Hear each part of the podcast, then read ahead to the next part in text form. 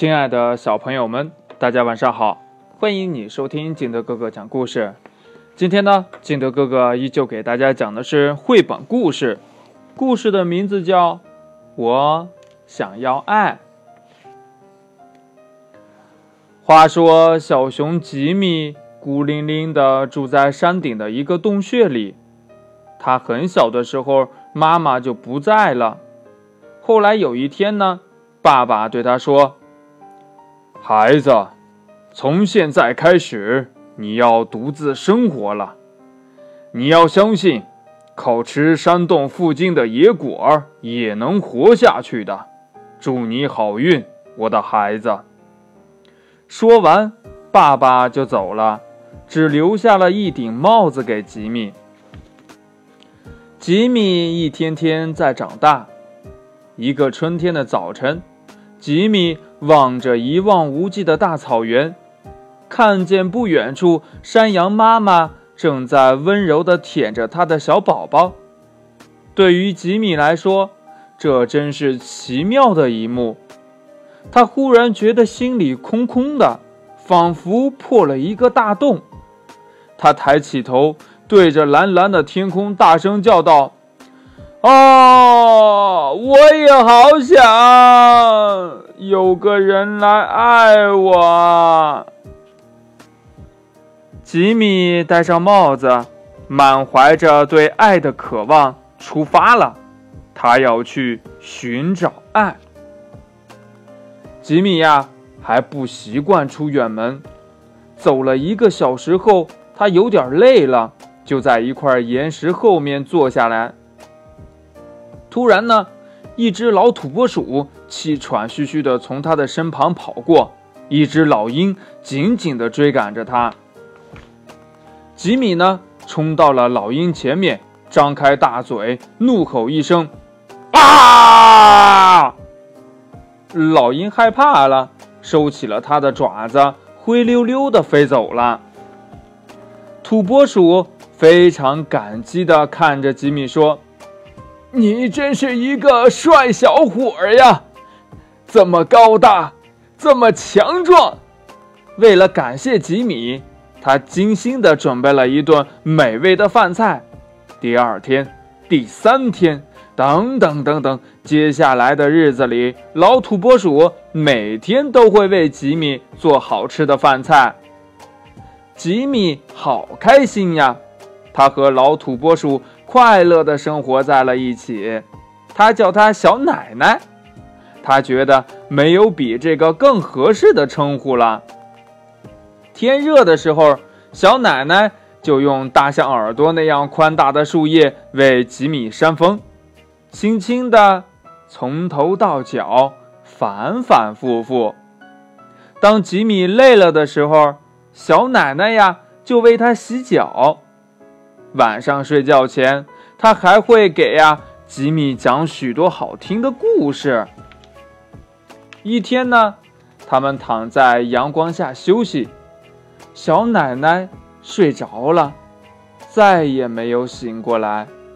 吉米一遍又一遍地呼唤着她，摇晃着她的身体，可她仍然像一块石头一样，一动也不动。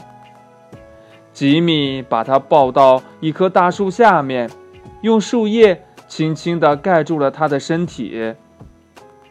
吉米伤心极了，他从早到晚守护在小奶奶身边，一天又一天，什么也吃不下。一天晚上，吉米感到身边暖融融的，他睁开一只眼睛，看到一只小兔子。正依偎在他的身旁取暖。到了早上，小兔子就不见了。第二天夜里，小兔子又来了，可是到了早上，它就又溜走了。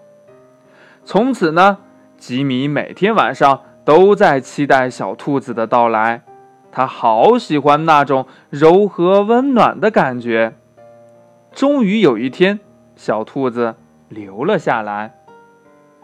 吉米叫他小可爱，因为他想不出比这个更合适的名字了。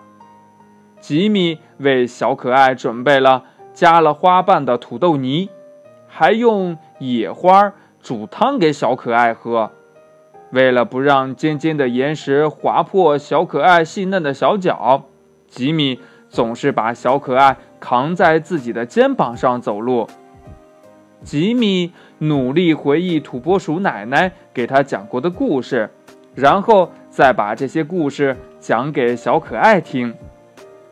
小可爱享受着吉米对他的疼爱，渐渐的长胖了，皮毛也变光亮了，明亮的大眼睛里总是闪着幸福的光芒。可是有一天，小可爱遇到了一位漂亮的兔妈妈，他跟着兔妈妈走了。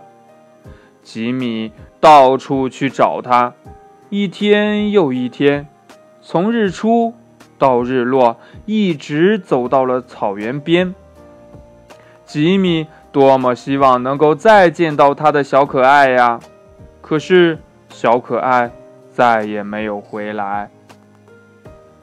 冬天到了，大雪纷飞，吉米回到了山洞里，把自己缩成了一个圆球，藏在角落里。他要开始。漫长的冬眠了。春暖花开的时候，吉米醒了过来，他好想念小奶奶和小可爱。他又一次感觉到自己的心里好像破了一个大大的洞。他戴上帽子，又一次出发了。吉米朝着一个从没有去过的山谷走去，突然。他听到了一种可怕的隆隆声，他吃惊地转过身，看到一个巨大的雪球正飞快地向他滚了过来。雪团夹带着连根拔起的大树，冲毁了路上一切的东西。动物们好奇地跑出来观看。哇，太可怕了！整座山上的雪好像都在往下滚动。吉米明白，这时候只有他的山洞是最安全的。吉米一边跑一边大声地向动物们吼叫。这动物们呢，看到熊都害怕极了，他们用尽全力奔跑着，想要躲开这个可怕的庞然大物。他们发现了吉米的山洞，都赶紧躲了进去。这时呢，那些巨大的雪团从他们身旁呼啸而过。小动物们明白了，是吉米故意用吼声救了大家。他们激动地拥抱他，亲吻他，向他表示感谢。有些小动物甚至围着他追逐打闹。这时候，吉米悄悄地对自己说。不知道明天他们还需不需要我？我很强壮，可以保护他们呀。晚上，小动物们都睡着了，它们发出呼呼的呼噜声，轻轻浅浅的呼吸声，稀稀碎碎的翻身声。听着这些，吉米笑了。他的山洞里从来没有这么热闹过。吉米感到心里的那个破洞也被填满了，他决定叫这些小动物为小朋友。故事讲完了，亲爱的小朋友们，爱要在人生的旅程中不断寻找，就像小熊吉米一样，他先得到了小土拨鼠奶奶的照顾，感觉到了被爱。才逐步具备了爱的能力，去照顾小兔子，拯救其他的小动物。所以，只有拥有被别人爱的经验，才有爱别人的能力。